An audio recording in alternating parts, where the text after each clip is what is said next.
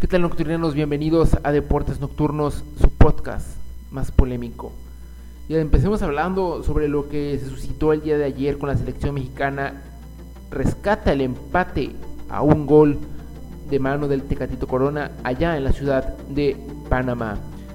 México tiene tiempo que no juega bien, tiene partidos que ha podido sobresalir, que ha podido demostrar el por qué es una selección competitiva y lamentablemente no se le ha dado el resultado. ¿Culpa de quién? ¿Culpa de nosotros no es? Es culpa de John de Luisa, es culpa de Gerardo Martino y es culpa de los jugadores.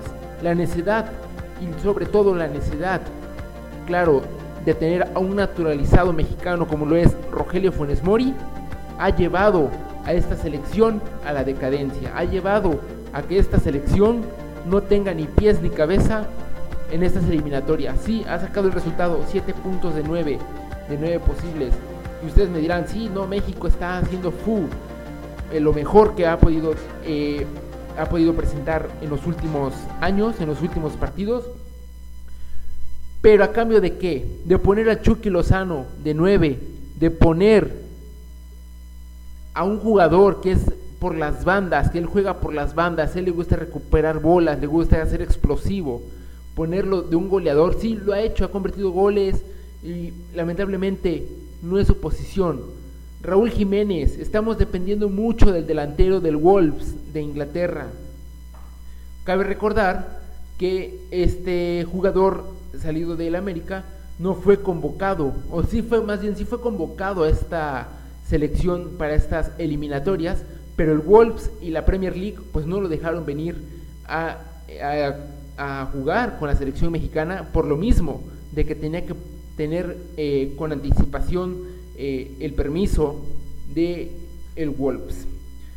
Independientemente de eso, se habla mucho de que Rogelio Funes Mori ha sido el peor, peor nueve que ha tenido la selección mexicana al no poder definir uno contra uno contra Keylor Navas, tener un falta de gol con el tricolor. Culpa ahí de quién es. De Gerardo Martino, obviamente. Gerardo Martino es el culpable de esta selección mexicana, es el culpable de que no tengamos a un 9, de que no tengamos a un goleador nato. Y no estoy hablando de que traigamos al Chicharito, de que traigamos a Carlos Vela, de que traigamos a un jugador que nos genere. Yo siento que la capacidad que tiene Rogelio enfrente de la portería es mucha, así como lo es en Monterrey, como su trabajo, si vienen cobrando y lo único que les importa es cobrar y lo único que les importa es eh, seguir generando ingreso para su bolsillo y no sentir el amor que le tienen a la camiseta rojiblanca. Es uno de los partidos más atractivos de esta jornada, de este fin de semana. Se juega a las 5 de la tarde allá en CU, en la Ciudad de México. Y eso no es todo, también el Chapito Sánchez, lateral del Guadalajara, está consciente que tiene que sumar en frente de Pumas el conjunto dirigido por Víctor Manuel Bocetich, que ha causado demasiada polémica, ya que eh, el exjugador de las Chivas Rayadas del Guadalajara, Ramón Morales, salió a criticar duramente al estratega mexicano que no ha podido simplemente con Chivas, que si él no puede con 11 mexicanos, no va a poder con ningún otro equipo. ¿Por qué Víctor Manuel Bucetich? Estás diciendo que no puedes con mexicanos y quedó demostrado con la selección mexicana que no hiciste ni un carajo y ahora vienes a dar tus declaraciones al conjunto del Guadalajara, donde toda la tradición del equipo de Chivas se ha debido a que siempre juega con mexicanos. Si no puedes con mexicanos, vete a un equipo donde en verdad se juegue con puro extranjero, si así lo quieres, Víctor Manuel Bucetich esto no es, es una opinión mía, ustedes tienen la mejor opinión desde su casa, pero para mí Víctor Manuel Bucetich no tiene que seguir en la dirección de Chivas, dado que no puede jugar con mexicanos. También se habla de que Chivas y Juárez buscarían a Jesús Dueñas en este Grita México Apertura 2021 y este puede ser uno de los últimos torneos de Dueñas con el conjunto de Tigres y por ahí Chivas ya le está metiendo dinero después de subastar sus camisas de los jugadores sudadas y autografiadas.